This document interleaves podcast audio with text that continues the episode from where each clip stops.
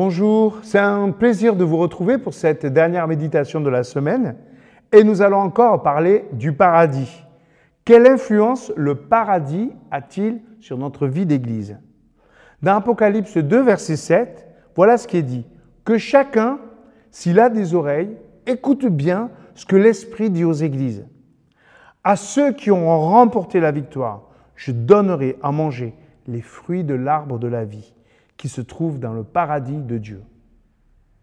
Il parle à l'église d'Éphèse et voilà ce qu'il lui dit. Que signifie remporter la victoire? N'allons pas chercher plus loin. Remporter la victoire, c'est continuer à aimer Jésus même quand cela est difficile. Pierre a échoué à ce jeu-là. À l'arrestation de Jésus, il a commencé à renier le Christ. Mais nous pouvons remporter la victoire grâce à la puissance de Jésus qui se manifeste par son esprit. Il est capable de nous rendre forts et solides face aux pouvoirs qui veulent nous écraser, nous persécuter. Lui a remporté la victoire sur la croix. Et nous, nous sommes appelés à gagner des victoires dans ce monde.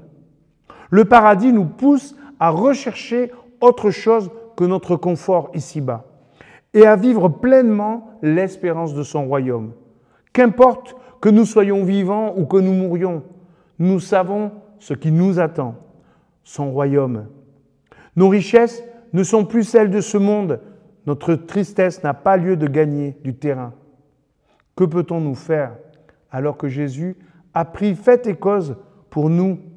Osons nous attendre à sa grâce, même dans les pires des situations. Remporter la victoire, c'est ne regarder notre existence qu'à la lumière des promesses de Dieu. Il nous prépare une place dans son royaume. Alors allons-y, soyons vigilants, soyons forts, soyons optimistes.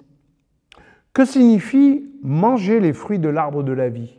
C'était au Jardin d'Éden, ce sera dans le paradis, mais ici-bas, est-ce que nous pouvons manger les fruits de l'arbre de vie? C'est ce que suggère ce texte. Là encore, le texte nous parle directement. Il s'agit de nous nourrir du projet de Dieu pour nos vies, de persévérer dans un comportement adulte. Verset 5, il va dire à l'Église, de quelle hauteur tu es tombé? Prends-en conscience, change de vie et agis comme tu l'as fait au commencement. Pourquoi nous avons perdu cette motivation de notre conversion? Pourquoi notre zèle est-il moins fort? Parce que nous avons perdu de vue sa présence et son royaume. Il n'y a pas un moment où nous pouvons nous arrêter en chemin, satisfaits du chemin parcouru. Nous sommes en travail pour bâtir, consolider son royaume. Il y a encore du terrain à conquérir. Il y a encore des progrès à faire. Alors allons-y. Mangeons cet arbre de vie. Mangeons des fruits de cet arbre de vie. Dernière expression étonnante, Dieu nous donne aujourd'hui la nourriture de demain. C'est ça qui est étonnant. Comment nous pouvons manger des fruits d'un arbre qui est dans le ciel? Pourtant, Jésus nous a appris dans notre prière quotidienne à dire Donne-nous aujourd'hui notre pain de demain. Oui, c'est aussi une traduction que nous pouvons mettre sur ce texte. Notre pain de ce jour, mais aussi notre pain de demain. Un pain qui nourrit notre âme autant que nos corps.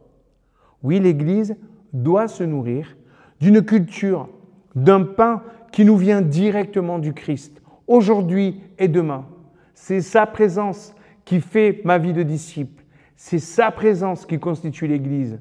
C'est sa présence qui fait que d'ores et déjà, nous sommes déjà dans son royaume.